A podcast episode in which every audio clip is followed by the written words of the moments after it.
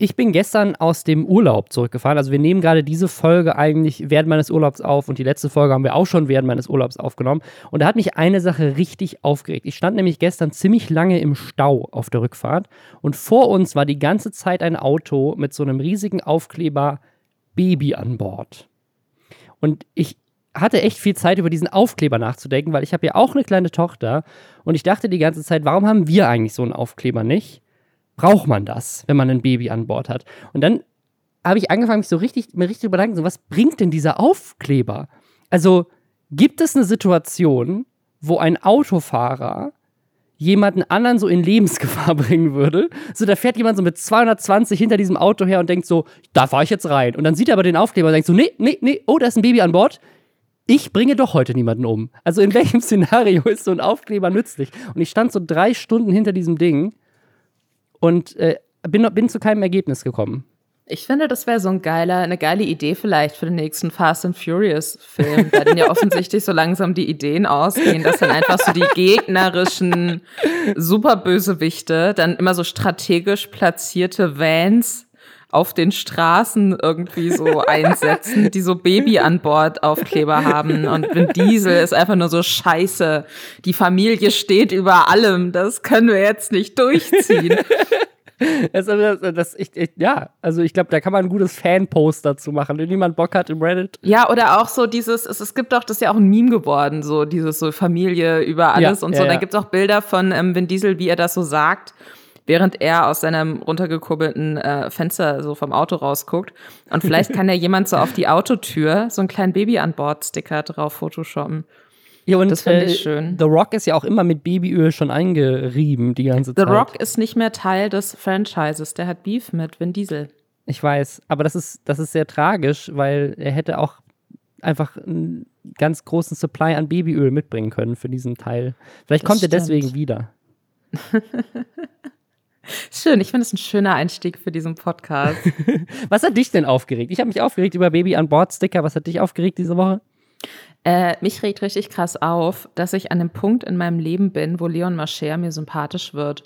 Oh Gott. Hätte, ja, das, ich, ich weiß, ich weiß, ich hätte niemals damit gerechnet, dass ich an diesen Punkt komme. Aber wir hatten ja schon, als es um diese äh, Hydro-Hype Prank-Sache irgendwie ging, drüber gesprochen, dass er jetzt offensichtlich versucht, sich so ein bisschen anders aufzustellen, so von seinem Image her, also weg vom äh, kompromisslosen Dully-Prank-YouTuber hin zu jemandem, der sich irgendwie so ein bisschen mehr sympathischer, nahbarer, besser aufstellen möchte. Und ich gucke gerade sehr, sehr viel Trash-TV, äh, was mich extrem glücklich macht.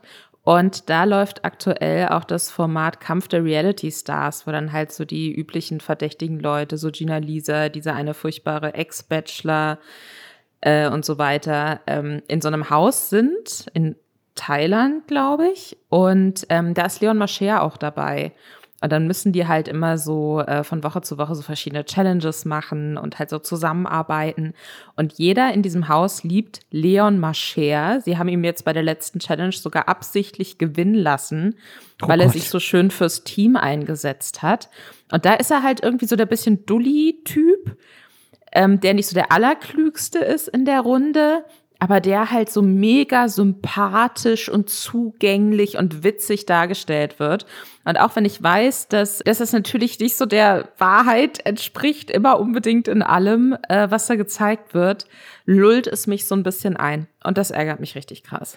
Aber vielleicht ist er ja auch einfach ein richtig schlechter Cutter und ein schlechter Regisseur und hat sich in seinen Videos immer unsympathischer gemacht, als er in Wirklichkeit ist. Vielleicht ist er ja einfach ein richtig netter Typ und ist einfach nicht in der Lage gewesen, das irgendwie in seinen geskripteten Pranks gut rüberzubringen. Das wäre für mich der ultimative Story-Twist in YouTube Deutschland. Weil jetzt, jetzt ist, da wird er ja einfach live gefilmt die ganze Zeit und andere Menschen entscheiden, was sie reinschneiden und rausschneiden. Ja, ja. Ha. Da denke ich jetzt mal länger drüber nach, glaube ich. Ja, wir haben ja eine ganze Folge jetzt drüber nachzudenken. Herzlich willkommen bei den Nester-Schwestern, dem Podcast, in dem wir jede Woche samstags mit euch darüber sprechen, was in der letzten Woche das Internet bewegt hat.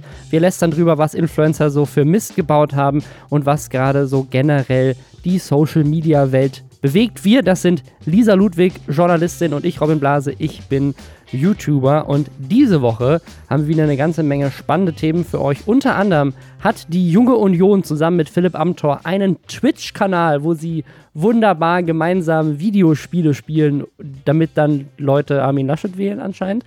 Außerdem gibt es einen neuen YouTube-Kanal, der gestartet wurde von einem bekannten YouTuber. Außerdem haben wir uns natürlich die erste Folge Hobbylos angehört, der neueste YouTuber-Podcast von Julian Bam und Rezo.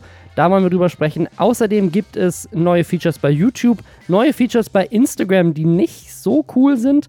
Außerdem hat ein YouTuber verraten, wie viel Geld er genau verdient und nicht nur das, sogar im Detail, wofür er es dann auch wieder ausgibt. Und darüber sprechen wir jetzt gleich einmal nach Hashtag Werbung.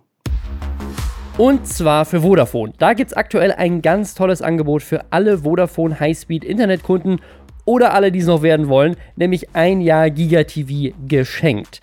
Ihr habt schon Highspeed Internet von Vodafone, dann umso besser und solltet ihr noch nicht dabei sein, ist das natürlich auch kein Problem. Einfach Highspeed Internet abschließen, GigaTV dazu buchen und schon kann's losgehen. Das heißt, du kriegst nicht nur Highspeed Internet mit bis zu 1000 Mbits, sondern auch noch Top Entertainment für ein Jahr gratis. Mit GigaTV hast du dann Zugriff auf ausgewählte Streamingdienste wie Netflix oder The Zone. Also hast du maximale TV-Vielfalt und kannst das sogar auf unterschiedlichen Geräten nutzen, wie dem Handy oder dem Tablet oder eben dem Fernseher. Und das Ganze gibt es dann noch in HD. Also geht auf vodafone.de slash gigacombitv oder in einen Vodafone-Shop bei euch um die Ecke und kombiniert Internet mit TV und genießt Top-Entertainment jederzeit und überall. Alle Infos sind natürlich auch nochmal in den Show Notes. Also junge Union Gaming, das habe ich mitbekommen durch eine Sache, die auf Twitter viral gegangen ist. Und zwar ein Clip von Philipp Amthor, der, glaube ich, wiederum von Instagram oder TikTok gestammt ist, wo Philipp Amthor so von einer weißen Wand ins Nichts so zur Seite weg von der Kamera schaut und irgendwie einen keine Ahnung, ein N64-Controller oder sowas, man erkennt sich so gut. Ich ja, war ein Gamecube-Controller oder? Also es war auf jeden Fall kein aktueller. Den hat er in der Hand und er, aber offensichtlich sozusagen spielt er nicht wirklich was, sondern er klickt nur so auf den Knöpfen rum und dreht sich dann irgendwann langsam zur Kamera und sagt irgendwie, genug Schabernack. auch gesehen. Das hat mich natürlich sehr glücklich gemacht. Ich habe nämlich auch mal einen äh, Text drüber geschrieben vor tausend Jahren wie er halt zum großen Meme-Politiker geworden ist. Und es war natürlich wieder unfassbares Meme-Futter. Was auch super gefährlich ist, ne? Weil, ich weiß nicht, jetzt gerade in letzter Zeit ging ja auch bei Philipp Amthor wieder das Ding rum, dass er jetzt irgendwie ein Foto gemacht hat mit, mit zwei äh, vermeintlichen Nazis, äh, wo einer ein äh, T-Shirt anhatte, was irgendwie eine Holocaust-Leugnerin irgendwie feiert. Ne, es ging da noch so ein anderer Clip rum, ich glaube von irgendeinem Funkformat, wo er mal interviewt wurde, wo er gefragt wird, so welche andere Partei neben der CDU fändest du denn aktuell spannend? Und dann sagt er, ja, die AfD findet er sehr spannend. Also wenn er irgendwie ein Jahr in einer anderen Partei verbringen müsste, in welcher Partei wäre er dann gerne? Und dann sagt er, ja, die AfD ist ja aktuell sehr spannend.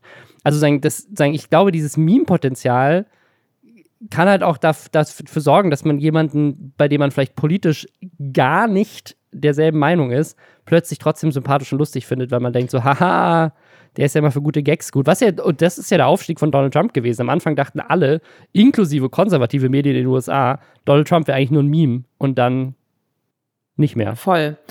Äh, das war auch tatsächlich der Aufhänger für meinen Text, weil man ja dann auch immer denkt, der ist halt ungefährlich. Aber der ist halt überhaupt nicht ungefährlich. Der sitzt im Bundestag und äh, trifft da Entscheidungen mit.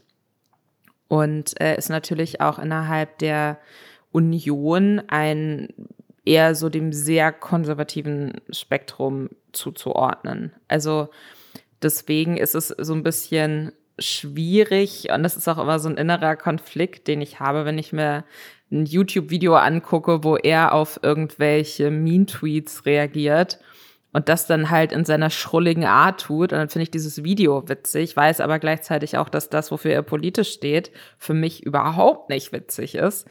Und das, ähm, und das finde ich sehr, sehr schwierig ja, deswegen, ich habe auch die ganzen Memes dazu gesehen und habe diese Memes aber auch von Leuten gesehen, denen ich jeweils auch zugetraut habe, dass die durchaus wissen, wofür der politisch steht und dass es eben nicht einfach nur ein witziger Typ ist und der älteste junge Abgeordnete der Welt so.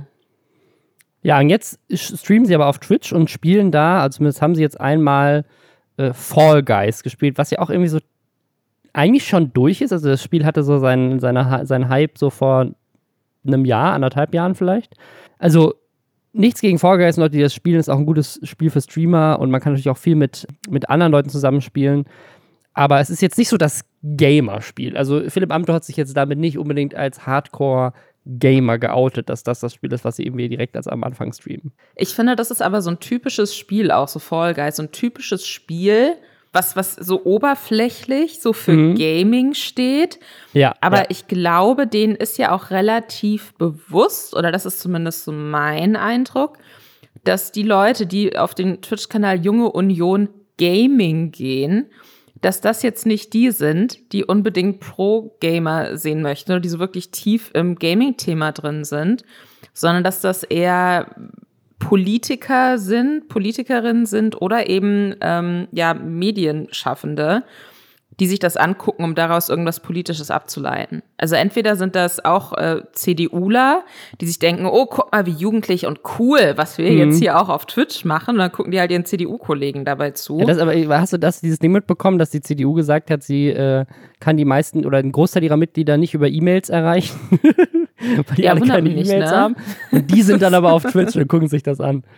Nee, es ist ja auch so, ich meine, Junge Union, das ist ja auch quasi so die Jugendabteilung ja, okay. der CDU, ja. die ja auch in allem noch mal so ein bisschen weniger politisch mittig sind, würde ich sagen. Ich habe das Gefühl, Gaming ist für gerade konservativere Politikschaffende so ein äh, Weg, sich so einen modernen Anstrich zu geben. Mhm und so junge Leute noch irgendwie abzucashen, wo ich mir aber auch nicht sicher bin, ob das wirklich so gut funktioniert, um ehrlich das zu sein. Könnte man ja jetzt vielleicht analysieren, indem man in den Chat guckt. Äh, das habe ich nämlich jetzt einfach mal so zufällig gemacht. Ich habe einfach irgendwo reingesprungen in diesen Clip und da sind direkt Kommentare wie: Hey, hat Vollgeist euch einen Vorstandsposten oder interessante Aktienoptionen angeboten? Äh, die meisten, die Fragen stellen, fragen ja, um den Dialog zu eröffnen. Wenn ihr das ignoriert, dann ist das feige. Ähm, wollt ihr die Fragen von den Space Frogs beantworten, steht hier relativ oft. Also offensichtlich haben die Space Frogs, sie haben wohl, also die Space Frogs haben wohl versucht, auch mehrere Fragen damit reinzukriegen und haben vielleicht aus ihrer Community auch ein paar Leute rübergeschickt dann. Also wenn ich hier gerade in den Chat gucke, sieht das jetzt nicht so aus, als wäre da irgendjemand, der das ernst nehmen würde, sondern das sind äh, alles entweder Memes oder über Philipp Amthor oder kritische Fragen oder Leute, die sagen, warum beantwortet ihr keine Fragen und ignoriert alles. Ja, das ist jetzt wieder ein bisschen, finde ich, das kann man mit in dieselbe Schublade stecken, so gefühlt, wie dieses Thema, dass äh, Laschet, diese Kanzlerkandidatinnen-Duell Dreier-Wettkampf-Ding abgesagt hat, äh, was Rezo hätte moderieren sollen.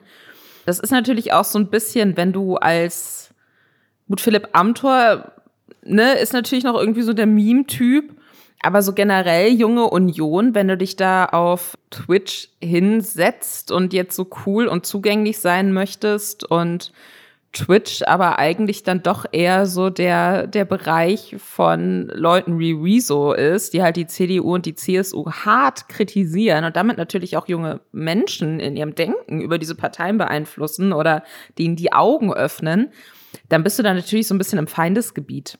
Auch wenn man sagen muss, dass es natürlich sehr viele Streamerinnen und Streamer gibt, die sich jetzt selbst auch öfter mal konservativer äußern, sage ich jetzt mal. Was ich vor allem äh, witzig fand an der Sache war, dass es halt, ähm, ich habe auch durch so ein paar ältere Streams mich mal so durchgeklickt, dass sie sehr oft irgendwie technische Probleme haben und dann jemand über Minuten spricht und kein Ton da ist. Und auch, dass ähm, quasi dieses, diese Gaming-Komponente selbst, du siehst halt immer so, also offensichtlich wird so ein Bildschirm gecaptured, so ein Screen gecaptured. Und das ist aber nicht der Screen von Philipp Amthor, wirkt zumindest nicht so, sondern von dem einzigen Typen, der da mit drin sitzt, der hat Fall Guys spielen kann und nicht immer direkt sofort rausfliegt. und, und das wird aber auch nicht so richtig, also du hast, ich hatte zwischenzeitlich kurz den Verdacht, und, und ich möchte nicht sagen, dass das so ist, aber ich hatte zwischenzeitlich kurz den Verdacht, vielleicht spielt Philipp Amthor gar nicht. Weil man sieht ja seinen Bildschirm auch nicht und man tritt jetzt auch nicht so in Erscheinung als Figur, wäre mir jetzt nicht aufgefallen so. Äh, vielleicht tut er einfach nur so. Man sieht ja seine Hände auch nicht richtig. Vielleicht sitzt er einfach nur da und, und tut so ein bisschen so, als würde er jetzt zocken. Macht's das, aber das gar nicht. Das glaube ich nicht. Ich glaube schon, dass er spielt. Ich glaube nur, dass er immer in der ersten Runde rausfliegt. Ich sage ich, ich sag nicht, dass es so ist, aber ich hatte kurz den Gedanken, ob es so sein könnte. Naja, ob sie dafür jetzt das bekommen, was sie haben wollen, weiß ich nicht. Ob sie damit jetzt junge Leute dazu bringen, sie zu wählen, glaube ich nicht. Aber ist auf jeden Fall wieder schön, um sich darüber lustig zu machen. Absolut. Was vielleicht ein bisschen besser funktionieren äh, sollte und auch schon tut, ist The Studio. The Studio ist ein neuer YouTube-Kanal, der jetzt schon, nachdem irgendwie ein Video online gegangen ist, 43.000 Abos hat. Das ist ein ziemlich guter Start. Und das Ganze wird wohl produziert von einem YouTuber namens Dave, der selber 284.000 Abos schon hat, wenn ich das richtig verstanden habe. Ja. Und äh, der macht sonst so, äh, so typische YouTube-Videos, würde ich sagen, die so ein bisschen in die Richtung so dieser äh, bekannten US-Formate gehen. So, äh, ne, ich habe 25.000 in irgendwas investiert. Das ist jetzt in dem Fall das Video, ähm, wo, er, wo er vorstellt, hier wie das Studio aussieht. Das hat anscheinend 25.000 Euro gekostet. Ähm, aber ich, ne, ich schenke einer fremden per Person Urlaub. Ich habe sieben Tage Krypto gehandelt. Also dieses typische Ne, was auch ein Tomari ganz viel macht, was so, so, Selbstexperimente, so diese Art von Videos, bisschen Pocket Money die Richtung, ne? Ich habe hier Aktien gehandelt und da Geld verdient damit oder so. Ich habe sieben Tage in Eis gebadet. Das sind so die Videos, die er normalerweise macht. Also coole Videos, keine Frage, aber so von dem, äh, so der Style der Videos ist sehr inspiriert von vielen Sachen, die in Amerika schon sehr erfolgreich sind. Der Grund, warum ich das erwähne, ist, weil dieses The Studio jetzt irgendwie so ein neues Format ist, kostet äh, anscheinend sehr viel Geld, das umzusetzen. Und direkt in diesem ersten Video, was jetzt online gegangen ist, ist die Frage, die in den Raum gestellt wird, denken alle Streamer gleich? Und dann sind da fünf Streamer, die quasi gefragt werden in so einer weißen Box, also so eine typische Fotowand. Ne? Einfach nur weiße, weiße Fotowand. Das hat man vielleicht schon mal gesehen. Da sind auch so Linien auf dem Boden, wo so, so eins, zwei oder drei unterschiedliche Sachen eingezeichnet sind mit Stimme nicht zu, Stimme weniger zu, neutral, Stimme eher zu. Und da müssen die Streamer halt immer auf diesen Linien hin und her gehen. Und das kennt ihr vielleicht. Das kennt ihr vielleicht, weil die Datteltäter das machen. Das kennt ihr vielleicht, weil ich glaube, Deutschland 3000 auch sowas ähnliches schon mal gemacht hat zu diversen Themen. Das kennt ihr vielleicht auch, weil so ein bisschen dieses 13-Fragen-Format ja auch sowas ähnliches macht, aber anders. Ne? Also das ist bei denen schon anders, aber sozusagen das Prinzip ist ein ähnliches. Und ihr kennt es vielleicht, weil der YouTube-Kanal Cut mit über 10 Millionen Abonnenten das in den USA sehr erfolgreich macht. Leute in so eine Fotowand-Box einzusperren und ihnen dann unterschiedliche Fragen zu stellen. Das ist so ein bisschen der Vorwurf, der bei diesem Kanal im Raum steht, dass das so ein bisschen abgekupfert ist von Cut oder Jubilee. Ich glaube, BuzzFeed macht auch ähnliche ja, Sachen. Ja, ja, ja.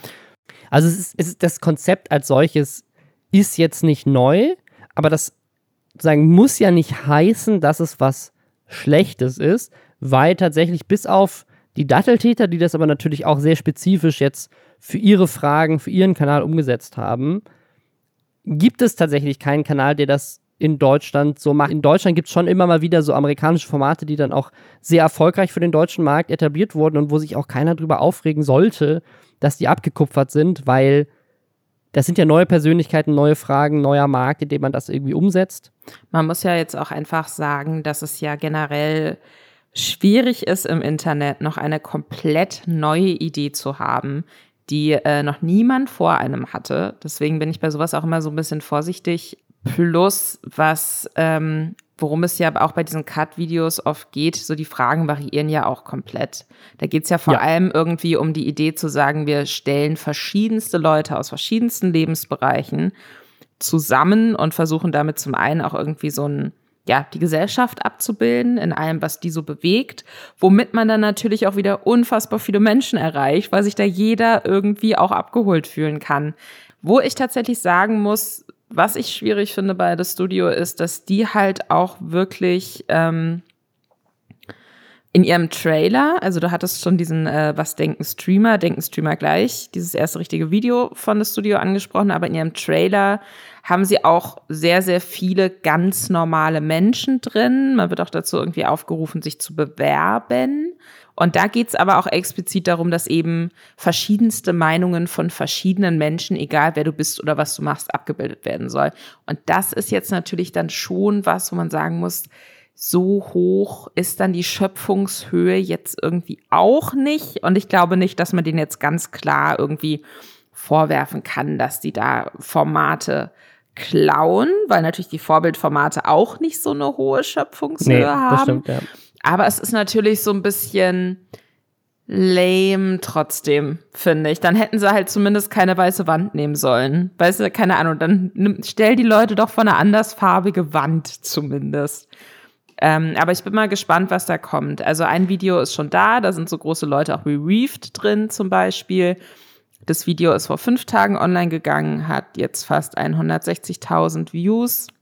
Ich sage jetzt vor fünf Tagen, wir nehmen Freitagmittag auf. Deswegen, wenn ihr den Podcast hört, ist es Sind wahrscheinlich schon eine Woche her. Ganz genau. Also man sieht in dem Trailer auch Justin zum Beispiel, also diesen, diesen Mode-YouTuber.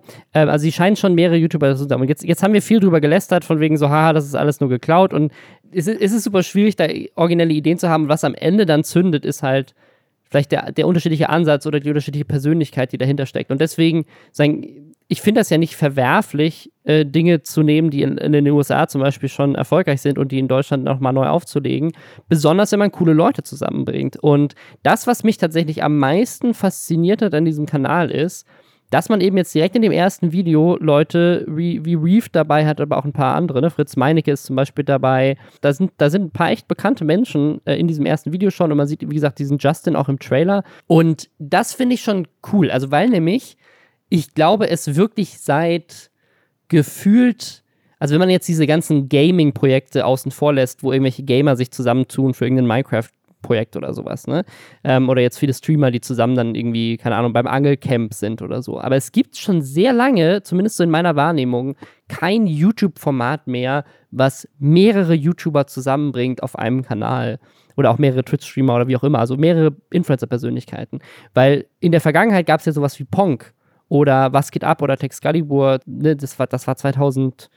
13. Ne? Also das ist jetzt auch schon fast, äh, fast acht Jahre, neun Jahre her, ähm, dass diese Kanäle gestartet sind, wo, wo zu Mediakraftzeiten wirklich so ganz viele YouTuber zusammengebracht wurden. Ich war 2014 auch noch Teil von The Mansion, wo mit Gronk, mit Sarazar, mit David Hein, mit Kelly, mit mir, mit Fabian Siegesmund, da wirklich ganz viele Leute nach LA gegangen sind für zwei Monate und da in so einer Villa gewohnt haben und da Videos gedreht haben, jede Woche zusammen. Und ich vermisse solche Projekte, weil sagen, inzwischen ganz oft YouTube einfach dieses Ding ist, Leute machen ihr eigenes Ding, ab und zu hast du so eine, so eine Freundschaftsbeziehung, keine Ahnung, so Rezo, Julia Beautix, Julian Bam, die dann öfters mal zusammen zu dritt Videos machen oder so. Aber dass, dass so eine wirklich so eine, so eine Plattform entsteht, wo viele Leute aus der Community zusammenkommen und gemeinsam Scheiß machen und irgendwie auch Leute zusammengebracht werden, die sich vielleicht sonst nicht sehen oder so. Das passiert irgendwie nicht mehr so häufig und ich finde es das cool, dass es mal wieder so einen Kanal gibt. Auch wenn die Idee vielleicht nicht neu ist, in dieser Kombination bin ich gespannt drauf und freue mich drauf. Also ich habe nicht das Gefühl, ähm, sorry, ich habe nicht das Gefühl, dass es äh, sehr wenig Kooperation gibt und ich glaube auch nicht, also ich, ich sehe jetzt nicht den Unterschied darin zu sagen, oh, hier haben wir jetzt einmal für dieses eine Video Leute eingeladen ähm, und im nächsten Video ist dafür vielleicht ein anderer YouTuber mal dabei. Also das ist für mich jetzt nicht groß anders als das, was Rocket Beans mit ihren Formaten macht, muss ich sagen. Es sieht natürlich komplett anders aus und inhaltlich ist es anders, aber was diese Kooperationsgedanken angeht, weiß ich nicht, ob das jetzt für mich so ein krasser Unique Selling Point von diesem Kanal ist. Nichtsdestotrotz werde ich da wahrscheinlich nochmal drüber fallen, weil ich mir vorstellen kann, dass mir auch das sehr viel angezeigt wird. Also vielleicht, vielleicht, vielleicht liegt es daran, dass ich nicht streame und ich glaube, dass viel von diesen, von diesen Kontakten inzwischen so in diesem Streaming-Bereich sind, was, was die Rocket Beans ja auch machen. Und ich war ja auch bei den Rocket Beans schon öfters mal zu Gast, aber sein, als, als jemand, der sowohl bei Was geht ab, bei Texcalibur als auch bei The Mansion dabei war und damals bei Mediakraft so Pong und gab es ja noch so dieses äh, Waititi Gaming Format und so, also bei diesen Kanälen so das mitbekommen hat, das hatte schon so einen krassen familiären Charme. Da haben Leute zusammen Videos gemacht, ne, zusammen in einem Haus gewohnt, zusammen in einer Wohnung gewohnt. Und jeder von denen war aber auch sozusagen individuell nochmal YouTuber. Und das hatte, das hatte irgendwie einen eigenen Flair und dass diese fünf Streamer zusammen da stehen, das hat, glaube ich, in mir einen Wunsch geweckt, den dieser Kanal wahrscheinlich auch nicht erfüllt. Aber ich hätte gern wieder Projekte, wo man wirklich über einen, über einen längeren Zeitraum Leute zusammenkommen sieht und so Freundschaften entstehen sieht und Menschen irgendwie zusammen Sachen machen. Und ich, ich glaube, ich vermisse es auch einfach selber Teil von sowas zu sein. Ich glaube, das ist auch, ähm, weil das hat, das hat damals echt viel Spaß gemacht, einfach mal mit anderen Leuten. Weil auch ich, also ich bin seit, seit Jahren quasi natürlich mit, mit einem ganz tollen Team äh, arbeite ich zusammen an meinen Videos, aber nicht mehr mit anderen Creatoren zusammen. Und das ist seit vielen Jahren sozusagen bei mir zumindest extrem zurückgegangen, weil alle so irgendwie ihr eigenes Ding machen und ich jetzt auch nicht unbedingt so ein Format habe, wo ich viel streame und irgendwie Leute einladen kann oder so. Und selbst wenn du jetzt, ich meine, wir hatten ja auch in dem Podcast hier öfters mal andere Gäste und so, das ist dann nett. So, dann redet man mal für zwei Stunden miteinander, aber es ist nicht so, man arbeitet zusammen an einer Videoidee oder vielleicht an einem ganzen Kanal oder so. Ich vermisse das, glaube ich, einfach und deswegen finde ich das, finde ich das cool und werde das weiter beobachten und es wird sicherlich nicht das sein, was ich mir jetzt wünsche, aber ich finde es schon mal cool, im Ansatz einen Kanal zu haben, so als Plattform, der dann, keine Ahnung, fünf Streamer zusammenbringt und sie mal irgendwie Fragen beantworten lässt zu, zu unterschiedlichen Themen. Man sieht, wie, sich das, wie sie das einordnet. Das finde ich cool.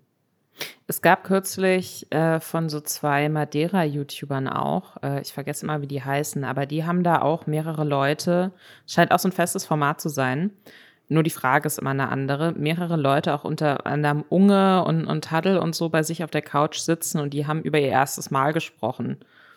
Was, was ich überraschend süß fand, mhm. irgendwie. Äh, fällt schon länger her, ein, ja. wie die mhm. heißen. Aber die, äh, die machen sowas auch öfter. Also ich kann mir auch, ich, ich glaube halt, dass es vielleicht einfach nicht mehr so starr ist, sondern dass man sich halt zusammenfindet, wenn es Sinn macht und wenn man Lust drauf hat, aber dass man vielleicht ja. auch einfach denkt, wie profitiert man jetzt konkret davon, dass alle in einem Haus wohnen. Ich meine, das gibt's ja mit diesen Hype-Houses so in den USA. Und vielleicht, äh, ich glaube, gerade so für TikTok und so macht das voll mhm, viel ja. Sinn. Ich kann mir aber vorstellen, gerade so im Streaming-Bereich und bei YouTube, dass das vielleicht gar nicht immer unbedingt das ist, was die jeweiligen Fanbases dann auch wollen. Sonst gäbe es das ja vielleicht auch noch. Wenn das so das mega große Erfolgsrezept gewesen wäre, also ich, ich, ich meine das ja gar nicht aus Erfolgsgründen, sondern ich glaube, was, was für mich, äh, also ich, ich, weiß noch nicht, ob die Fanbase das will. Für mich ist es aber, glaube ich, eher auseinandergegangen, weil es viel zu zeitaufwendig ist. Also mhm. ähm, ne, bei Ponk hat man das, glaube ich, gesehen mit Ape Crime. Die haben einfach angefangen, mit ihrem eigenen Kanal so viel Geld zu verdienen und so erfolgreich zu sein, dass es gar keinen Sinn gemacht hat, noch in irgendein anderes Projekt Zeit zu investieren, bei dem man nicht 100% der Einnahmen auch verdient. Ja. Und ich glaube, dass einfach das ein, ein großer Faktor, warum solche, solche Gemeinschaft, Gemeinschaftsprojekte irgendwie nicht mehr existieren, auch ist, dass es sich viel mehr lohnt, die Zeit in einen einzelnen Kanal oder in einen einzelnen Kanal mit dann vielleicht noch Twitch und TikTok und Instagram dazu, aber quasi in eine Personality zu investieren, anstatt irgendwie bei fünf unterschiedlichen Projekten dabei zu sein. Ähm, und das sieht man, also ich merke das ja auch an mir. Also ich hätte viel mehr Zeit für meinen eigenen YouTube-Kanal, wenn ich nicht auch noch bei Follow Me Reports wäre und wenn ich nicht auch noch hier das machen würde und hier das produzieren würde und bla bla bla. Ne? Also ich glaube, das ist schon, das ist schon ein Faktor. Aber egal, ich bin gespannt, was das Studio produzieren wird. Und wo wir gerade schon bei ganz neuen Formaten sind. Wir hatten es ja hier vor einigen Wochen schon erwähnt und jetzt ist die erste Folge online gegangen.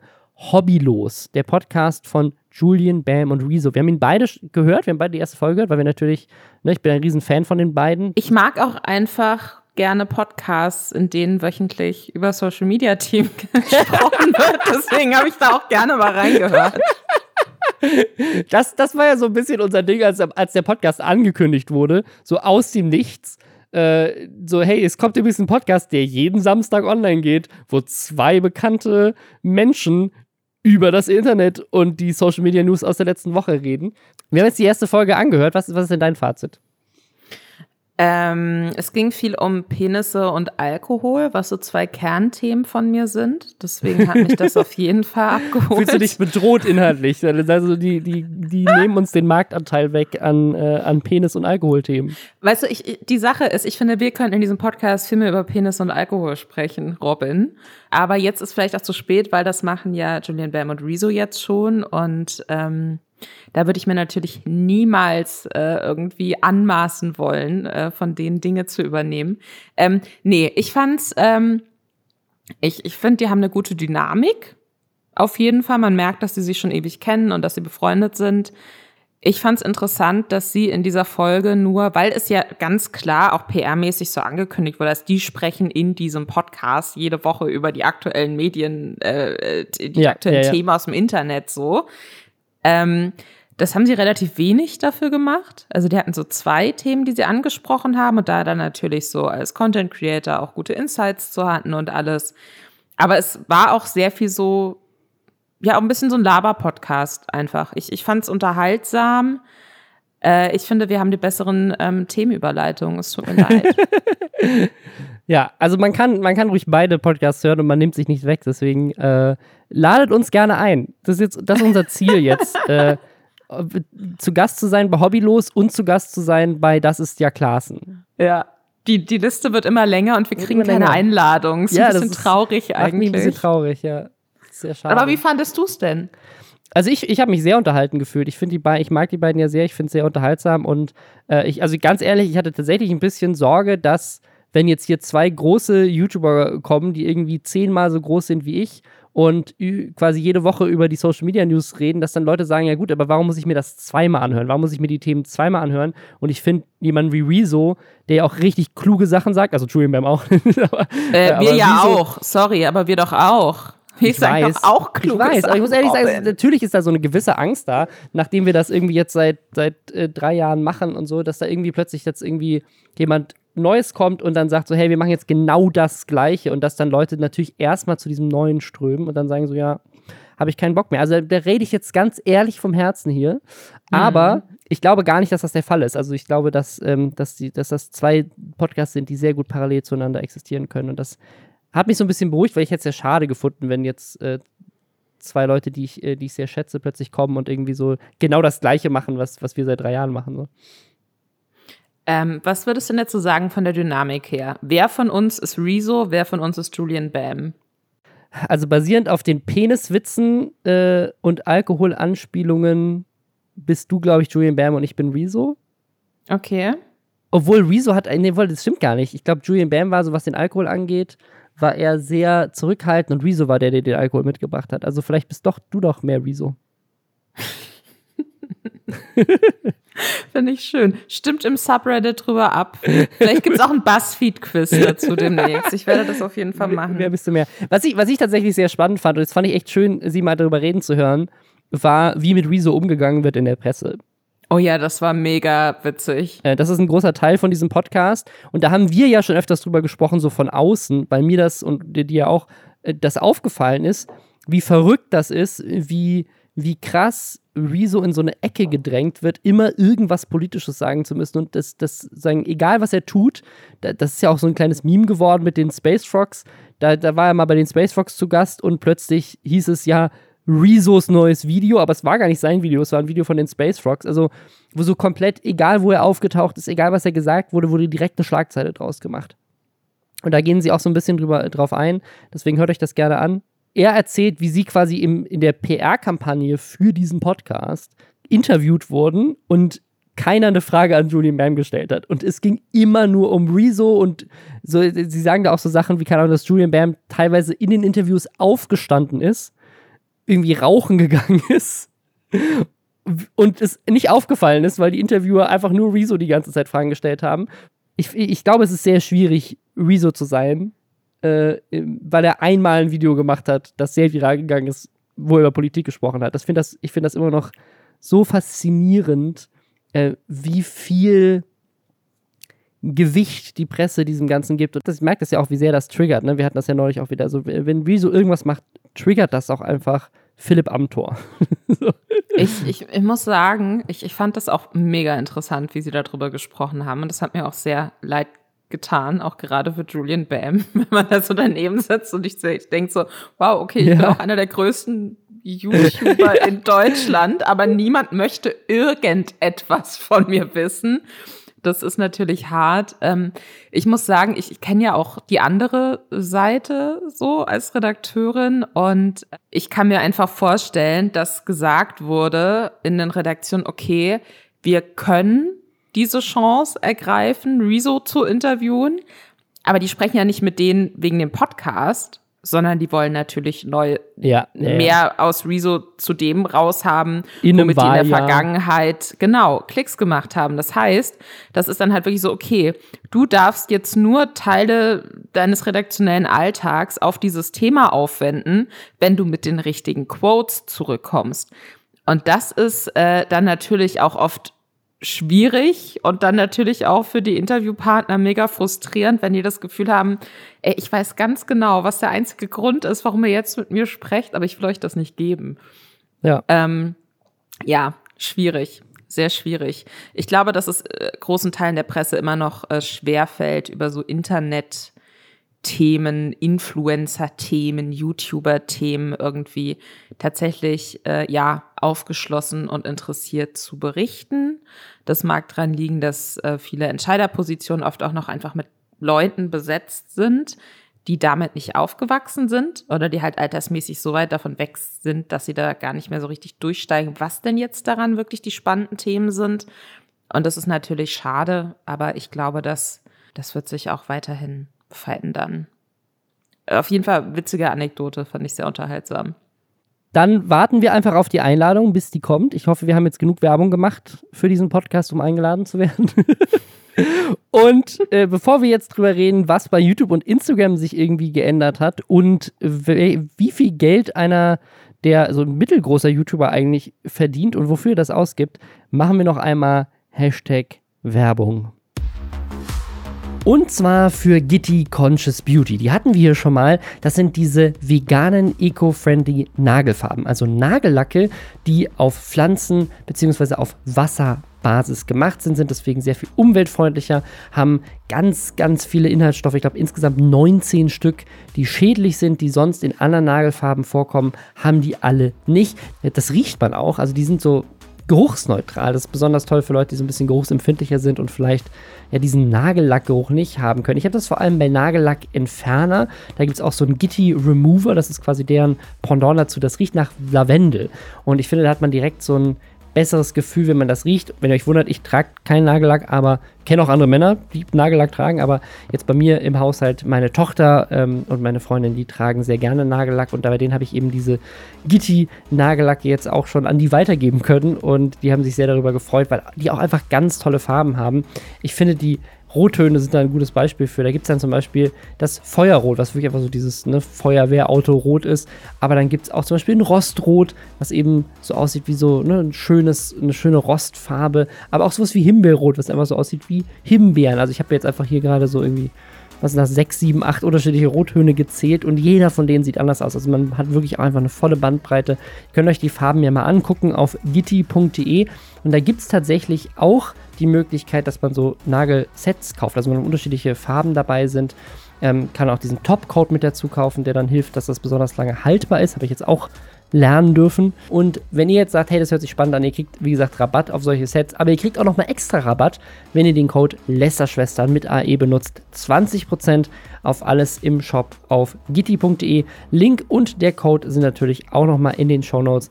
Wenn ihr Bock habt auf nachhaltige, vegane Nagelfarben, dann guckt da doch mal rein. Wir hatten in den letzten Folgen immer mal wieder darüber gesprochen, dass in diesem ganzen Kampf zwischen Instagram und TikTok und YouTube und Twitch und Facebook auch irgendwie, dass da YouTube in letzter Zeit sehr viel macht, um irgendwie Creator zu supporten und irgendwie auch kluge Entscheidungen trifft, bei denen man sich so ein bisschen fragt, warum sie die erst jetzt treffen. Aber eine davon startet jetzt sofort und das finde ich echt cool. Und zwar gibt es jetzt Super Thanks. Super Thanks ist quasi einfach nur die Möglichkeit, Trinkgeld zu geben, wenn man ein Video besonders gut findet. Das gibt es natürlich bisher schon mit Super Chats und Super Stickers bei Live-Chats, aber jetzt geht es halt auch bei Videos, die on demand sind. Also die Videos, die ich mache. Also gebt mir ganz viel Geld.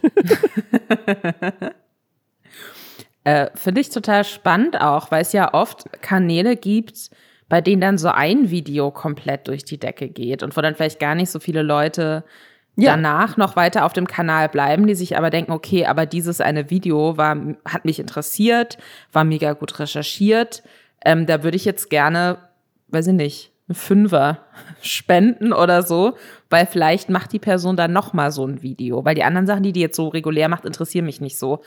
Ähm, das das finde ich äh, total sinnvoll. Wundert mich auch, dass das so lange gedauert hat, bis man das macht. Ähm, was ich mich halt frage, ist, wie, wie sehr wirklich Leute davon profitieren, die so einen sehr großen Video-Output haben oder die vielleicht einfach nur ihre Twitch-Streams in einzelne Videos zusammenschneiden und die dann auf dem Zweitkanal verwerten, ob das was ist, wo dann Leute auch sagen, dafür gebe ich jetzt Geld.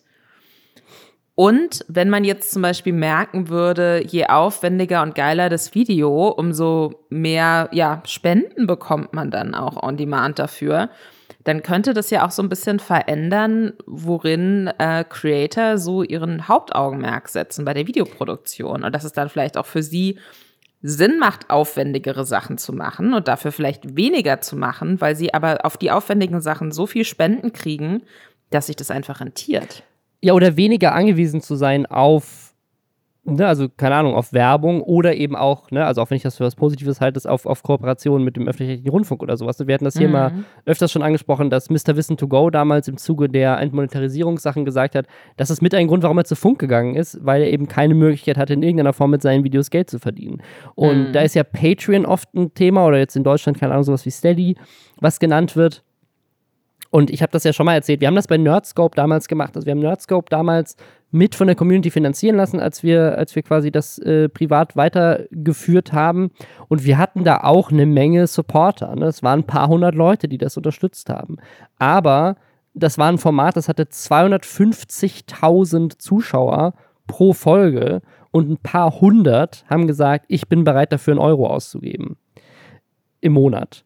Mhm. Und also 25 Cent pro Folge eigentlich. Ne? Also es gab natürlich ein paar Leute, haben auch mehr Geld gegeben, keine Frage. Und da gab es ja dann dazu noch Goodies. Also wir haben dann noch Sachen verlost. Es gab sogar mal ein Dinner, was wir mit den, mit den Top-Supportern gemacht haben, wo wir, wo wir gemeinsam für die gekocht haben. Und dann, also David hat für die gekocht. Und dann ähm, haben wir äh, haben wir da gemeinsam äh, was äh, ne, gegessen mit denen und so. Also das, das, das war irgendwie ganz cool, aber es hat sich überhaupt nicht gelohnt. Also die, die Benefits, die man bei Patreon noch dazu machen musste, haben eigentlich auch schon einen großen Anteil der Zeit und aber auch des Geldes gefressen, um dann Leuten irgendwie, keine Ahnung, Poster und, und was weiß ich, äh, digitale Zertifikate und eben dieses Essen und solche Sachen, das alles zu organisieren, war halt super aufwendig ähm, und hat einfach auch viel Arbeitszeit gekostet, die ja auch Geld kostet. Und es haben halt einfach super wenig Leute diesen Schritt gemacht, rüber zu gehen zu Patreon und dann dafür Geld auszugeben. Wenn man sich aber anguckt, wie viele Leute bei Twitch bereit sind, ein, ein Abo abzuschließen oder Bits zu spenden oder auch einfach so Geld zu spenden oder auch bei YouTube diesen Superchat-Feature zu nutzen, das ist gefühlt ist es viel leichter, wenn es auf der Plattform direkt stattfindet und du nicht irgendwie so einen Weg rübergehen musst. Dann ist Patreon ja auch so ein Abo-Modell und ich verstehe auch, dass Leute da nicht unbedingt Bock drauf haben, wie du gerade schon meintest. Manchmal geht halt ein Video viral und du willst ja. dich einfach für dieses eine geile Video bedanken und dann gibst du halt zwei Euro dafür aus. So, hier, kauf dir einen Kaffee davon. Und das kann aber ja eine Möglichkeit sein, unabhängiger zu werden von, von Werbung, äh, einfach direkter mit der Community zu inter interagieren oder kann auch einfach ein weiterer Einkommensstream sein für Leute, die eben entmonetarisiert werden. Jemand wie ein LeFloid oder ein Mr. Wissen to Go, die eben Content machen, der da nicht so werbefreundlich ist. Oder eben auch für kleinere Creator kann das super sein, ne? wenn du ein, klein, ein kleiner YouTuber bist. Ähm, und du hast irgendwie deine, deine 1000 Abonnenten, aber jeder von diesen 1000 Abonnenten sagt, hey, ich gebe dir 2 Euro einmal im Monat, dann ist das ja schon weitaus mehr Geld, als du jemals verdienen würdest mit 1000 Abonnenten sonst. Ne? Also das, deswegen finde ne, ich es eine echt coole Ergänzung. Ich bin gespannt, was dabei rauskommt. Und ähm, ich finde es vor allem cool, weil ich das halt an meinem eigenen Kanal merke. Ich habe keinerlei Möglichkeiten, meinen Kanal zu monetarisieren, abseits von Placements. Ich mache zu wenig Views und auch zu unregelmäßig Content, als dass mein äh, CPM bei YouTube hochgeht. Also, ne, es gibt ja Leute, die verdienen irgendwie pro 1000 Views nur mit der YouTube-Werbung schon 20 Euro mhm. oder sowas. Bei mir sind es halt eher so 2, 3 Euro. Und das sind das, das kommt dann zu irgendwie 500, 600 Euro vielleicht pro Video raus am Ende. Was cool Geld ist, aber das finanziert vielleicht den Cutter für das Video, mehr nicht. Da irgendwie andere Möglichkeiten zu haben, noch weiter zu gucken, hey, ähm, gibt es irgendwie andere Möglichkeiten, den Content zu, zu monetarisieren, um nicht so abhängig zu sein von irgendwelchen Werbedeals oder auch von der YouTube-Monetarisierung, finde ich cool. Deswegen bin ich mal gespannt. Weiß man, wie viel, also wie viel YouTube da prozentual von einem behält oder geht es zu 100% direkt an die Creator? Ich bezweifle, dass es zu 100% rübergeht. Ich gehe davon aus, dass der Share der gleiche ist wie bei, ähm, wie bei Superchats und so weiter. Ich glaube, der ist da höher, als der normalerweise ist. Äh, also normalerweise bei YouTube, YouTube ist es ja 55% gehen an den Creator oder die Creatorin, 45% bei YouTube. Ich glaube, bei den Superchats ist es weniger. Ich weiß aber gerade nicht, wie viel. Aber ich schätze mal, dass vielleicht, keine Ahnung, 70% bei den Leuten landen. Wäre jetzt mein mhm. erster, meine erste Zahl, die ich so im Kopf habe. Du hast ja noch was anderes entdeckt, was sich ändert, ne? Nämlich bei Instagram oder was sich sogar schon geändert hat. Genau, ich bin äh, darauf aufmerksam geworden, weil so, ähm, weil so eine, ja, so ein Bildpost mit mehreren so Texttafeln jetzt von vielen Leuten, denen ich folge auf Instagram geteilt wurde. Und zwar wird in diesen Texttafeln darauf aufmerksam gemacht, dass es so einen neuen versteckten Content-Filter bei Instagram gibt, ähm, der dafür sorgen soll, dass man weniger in Anführungszeichen unangemessenes Material in seinem Feed angezeigt bekommt. Jetzt fragt ihr euch vielleicht, was ist unangemessenes Material? Kein Plan. Es wird nämlich nicht erklärt von Instagram. Das heißt, es könnte bedeuten, dass es halt irgendwie, weiß ich nicht, so inhaltlich sehr obszön ist, dass man vielleicht sehr viel nackte Haut sieht, dass sich vielleicht jemand irgendwie verletzt in so einem kurzen Video, weil, weil jemand irgendwie, keine Ahnung, gegen eine Wand rennt und irgendwann hat es hochgeladen war, fand es witzig, aber manche Leute finden es nicht witzig, wenn Menschen sich verletzen. Es ist komplett unklar, was unangemessen in dem Zusammenhang bedeutet. Ähm, und die Sache ist eben auch, in diesen Texttafeln wird gesagt, man könne diesen Filter komplett ausstellen. Das heißt, man wird, kriegt weiterhin halt alles angezeigt, was einen interessieren könnte und auch von den Leuten, denen man halt einfach folgt und den folgt man ja, weil man deren Inhalte sehen will. Dann äh, gibt es noch so eine Zwischenschaltung von wegen, man will ähm, das nur so standardmäßig gefiltert haben. Das heißt, du kriegst so ein bisschen unangemessenes Material äh, in deinen Feed, aber nicht alles. Und dann gibt es noch eine dritte Option, ähm, dass man äh, überhaupt gar kein unangemessenes Material sieht. Und die Sache ist, ich bin dann natürlich direkt in meine Einstellungen gegangen. Also Einstellungen dann zu deinem Profil, ähm, dann Einstellungen für sensible Inhalte oder so ähnlich heißt es. Und dann äh, kannst du da eben auswählen, wie dieser Filter bei dir verfahren soll. Und die Sache ist, ich habe aber gar nicht die Option angezeigt gekriegt, diesen Filter komplett auszustellen. Ich kann das nur entweder, ja, diesen Filter eingeschränkt nutzen oder komplett zulassen, dass der mir alles wegfiltert. Und in den Kommentaren unter diesem Bildpost, der erklärt, wie man das ausstellt, sind total viele Leute, die sagen, sie haben diese Option eben auch nicht, den auszustellen. Ach krass, weil ich habe ich es nämlich gerade live quasi, während du darüber gesprochen hast, habe ich das versucht mal bei mir durchzumachen. Und bei mir war es auch auf Einschränken. Das haben sie gerade jetzt eingeführt, das ist jetzt Standard. Und ich kann es aber auf Zulassen ändern. Und ich kann jetzt wieder anstößige Dinge angucken. Yay.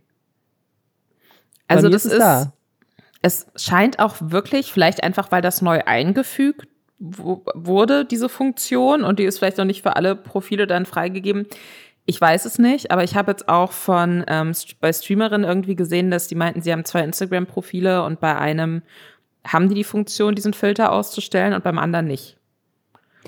Und hier steht aber, ist, wenn, der, der Grund, wenn die Allow-Funktion nicht da ist, ist vielleicht, wenn man unter 18 ist. Lisa, bist du vielleicht unter 18? Das ist, ich, I wish. nee, nee wünsche ich mir natürlich nicht.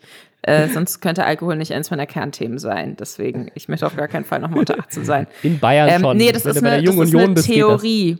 Das. das ist eine Theorie, ähm, die auch in diesen Kommentaren immer wieder aufkam. Es gibt ganz, ganz viele Leute, die sagen, sie haben gegenüber Instagram ihr Alter verifiziert und sie haben diese Einstellungsmöglichkeit trotzdem nicht. Also das scheint so ein bisschen buggy noch zu sein. Ähm, es, es wirft für mich auch einfach viele Fragen auf. Also ich frage mich wirklich, was das jetzt bedeutet. Ich habe mitgekriegt, dass ähm, Creatorin Gnu zum Beispiel auch, die hat diese, diesen Beitrag auch geteilt in ihrer Story auf Instagram. Ähm, die haben dann halt Schiss, dass einfach ihre Inhalte nicht mehr im Feed auftauchen, wenn Instagram ja. sich denkt, ah, aus irgendeinem Grund könnte das jetzt offensive sein oder inappropriate so. Ähm, das ist halt so wieder ein bisschen so eine Blackbox, ne? Also man weiß nicht, was bedeutet das jetzt, äh, wie verändert das jetzt, was ich sehe. Ähm, bin ich gespannt, ob da noch mal konkretere Infos auch von Instagram kommen. Also ihr habt, ihr habt gerade so ein bisschen mitbekommen, wie man das ausschaltet. Ansonsten ähm, können wir es vielleicht auch noch mal ins Reddit posten Äh, das, also es ist einfach in den Einstellungen und da könnt ihr ja mal schreiben, ob ihr es zulassen könnt oder nicht. Man kann es übrigens auch mehr einschränken. Also man kann auch sagen, ich will noch mehr gefiltert haben, was ich angezeigt bekomme, aber ohne die Info, was das ist. Also man kann mehr haben von etwas, von dem man nicht weiß, was es eigentlich genau macht. Das ist auch sehr hilfreich.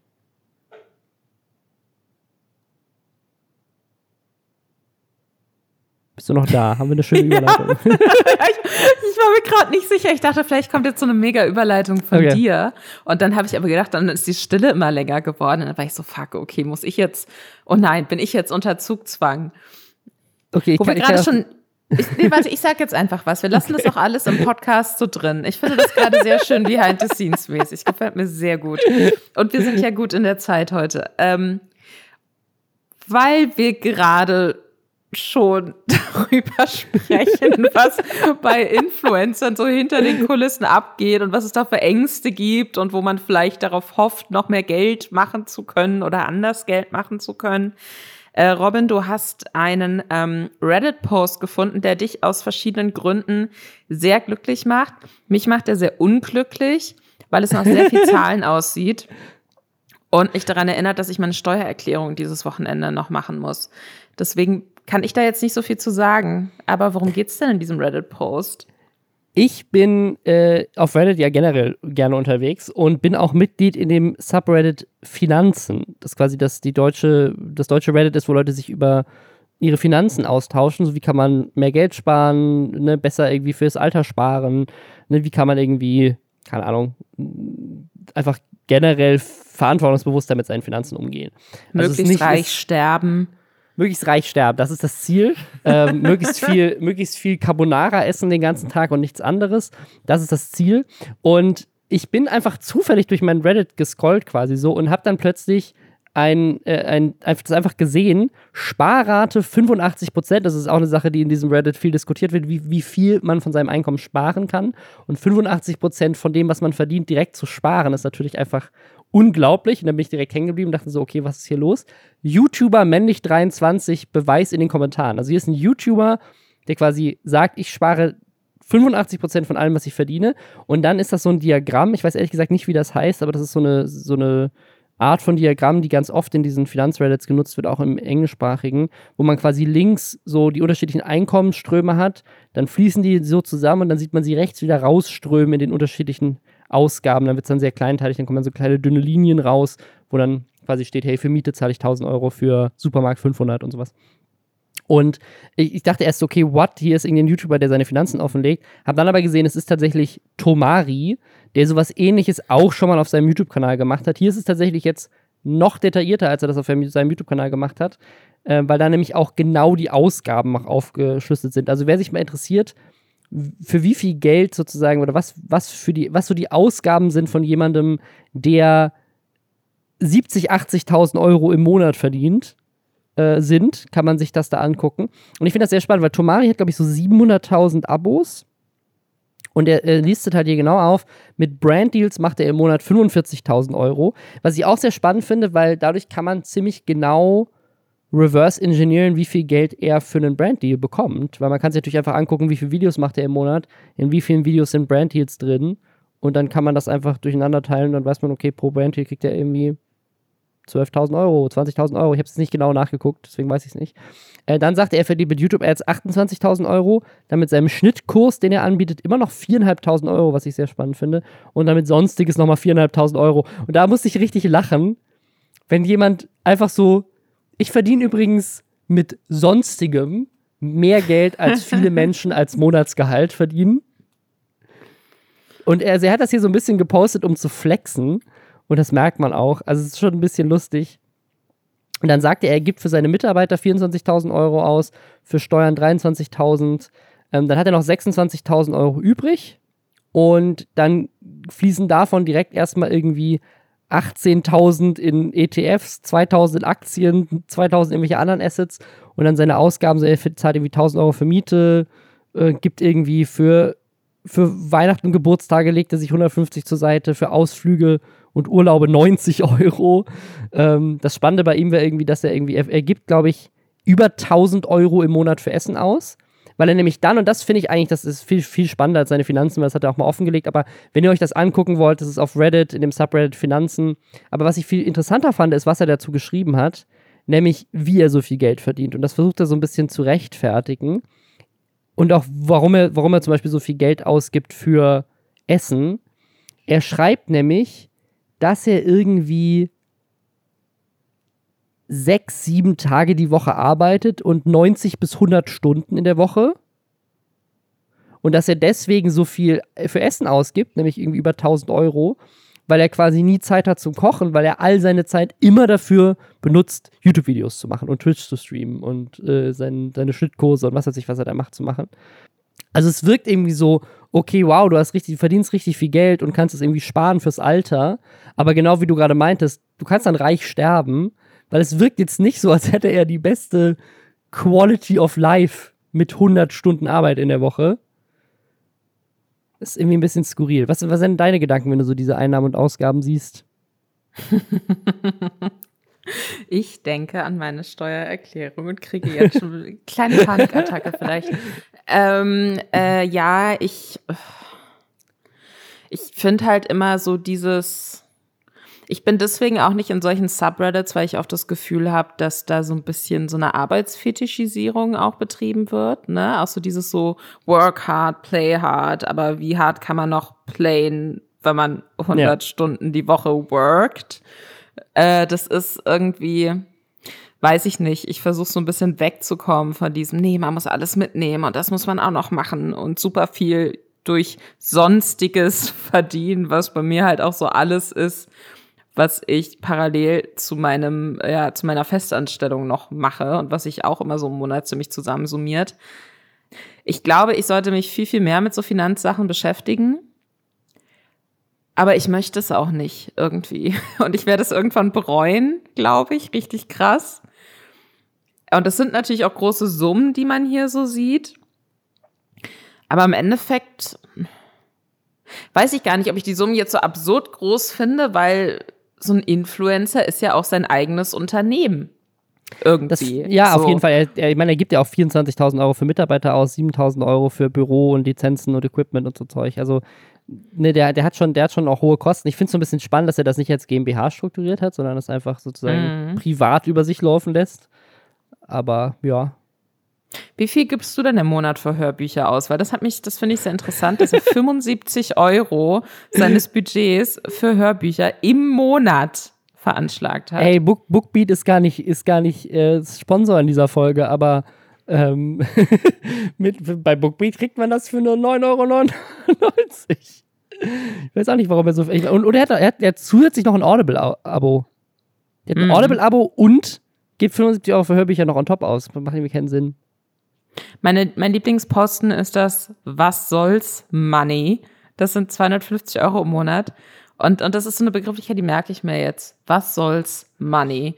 Weil ich habe das Gefühl, ich bin gerade auch so irgendwie so Corona und man kann sowieso nichts mehr unternehmen. Und dann ist man halt so, okay, dann fahre ich da jetzt halt mit Uber hin. Oder okay, dann bestelle ich jetzt schon wieder Essen. Was soll's? So, das ist mein Leben gerade.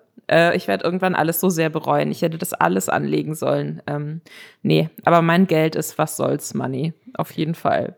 Ich glaube, er argumentiert das damit, dass er sagt, ich arbeite ja so viel, deswegen muss ich irgendwie mein Geld äh, sozusagen auch ab und zu mal denke ich mir so, was soll's? So, für 250 Euro kaufe ich mir jetzt irgendwie irgendwas Blödes. So, das ist, das ist ein was, was soll's Money. Was ich auch 250 Euro extrem wenig finde, wenn du irgendwie über 20.000 Euro netto übrig hast, im, über 25.000 sogar übrig hast. Naja, aber also ich insgesamt, ich finde es sehr spannend. Mein Lieblingsposten ist Blitzer und Mahnungen, 50 Euro. Er hat in sein Budget mit, mit einkalkuliert, dass er 50 Euro für Mahnungen ausgibt jeden Monat. Das, das argumentiert er auch in den Kommentaren, weil er sagt, er ist sozusagen, er, ist, er arbeitet so hart und so viel, dass er manchmal einfach Rechnungen nicht bezahlt, weil er keine Zeit dafür hat. Und dann kriegt er halt viele Mahnungen. Aber warum hat er denn keinen äh, Mitarbeiter unter den Mitarbeitern, der Buchhaltung macht, ja. 24.000 Euro im Monat gibt? Das, äh ich glaube, was, was, was Tomari am besten braucht, was ich herausdiese, ist irgendwie ein Personal Assistant. Der braucht jemanden, der nichts anderes macht, außer seine Rechnungen zu bezahlen und für ihn zu kochen. Und das, das würde sich sofort rentieren, weil er würde 1000 Euro für, für Volt und Lieferando sparen. und könnte davon wahrscheinlich schon jemanden als, als Teilzeitkraft äh, bezahlen, die so wie bei Montana Black seiner Köchin, die einfach nur reinkommt und für ihn kocht. Immer zum Mittag. So, das ist alles. Wird sich wahrscheinlich schon rentieren. Naja. Ich brauche einfach nur eine Person. Nächstes Jahr, nächstes Jahr ist es soweit und ich mache meine Steuererklärung nicht mehr selbst. Aber ich, ich schaffe es immer, mich in so eine Situation hinein zu manövrieren, dass es dann auch zu spät ist, sich noch Hilfe zu suchen. ist auch peinlich dann, dann so. muss ich das selbst Hier ist die dritte Mahnung von Finanzamt. Können Sie mir noch helfen, lieber Steuerberater? Ah. ja. Naja, nee, ich, ich finde es ich find's spannend. Es sind sehr viele Zahlen. Ich, ich finde es irgendwie spannend. Ich bin mir nicht sicher, ob ich dieses Diagramm zu 100 Prozent ähm, verstanden habe. Ähm, nee, nee, ich werde dem Subreddit Finanzen nicht beitreten. Es tut mir leid. Ich werde dich dann in Zukunft mal einfach anrufen, wenn ich Fragen zu Finanzthemen habe, Robin. Freu dich das, schon mal das ist drauf. Gut. Kannst, kannst du gerne machen. Dann äh, ja, wünsche ich euch noch viel Spaß, wenn ihr euch das angucken wollt. Ähm, könnt ihr mal einfach mal gucken, wie ihr das so einschätzt, äh, die Finanzen. Und ähm, ja, vielleicht kriegt ihr ein paar spannende Tipps im Subreddit Finanzen auch. Nicht nur bei den Lester-Schwestern, sondern vielleicht könnt ihr euch da auch mal äh, was angucken. Ja, und äh, wenn ihr, wenn ihr nichts zu tun habt oder so, schreibt doch gerne mal äh, äh, den Klaasens oder unseren hobbylosen Podcast-Freunden, dass sie uns bitte, sich bitte, bitte bei uns melden sollen, bevor hier alles noch verzweifelter wird. Nein, kleiner Scherz. Lester-Schwestern ist der einzige Podcast mit Hausaufgaben. Die Leute sollen ein Fast and the Furious Poster designen.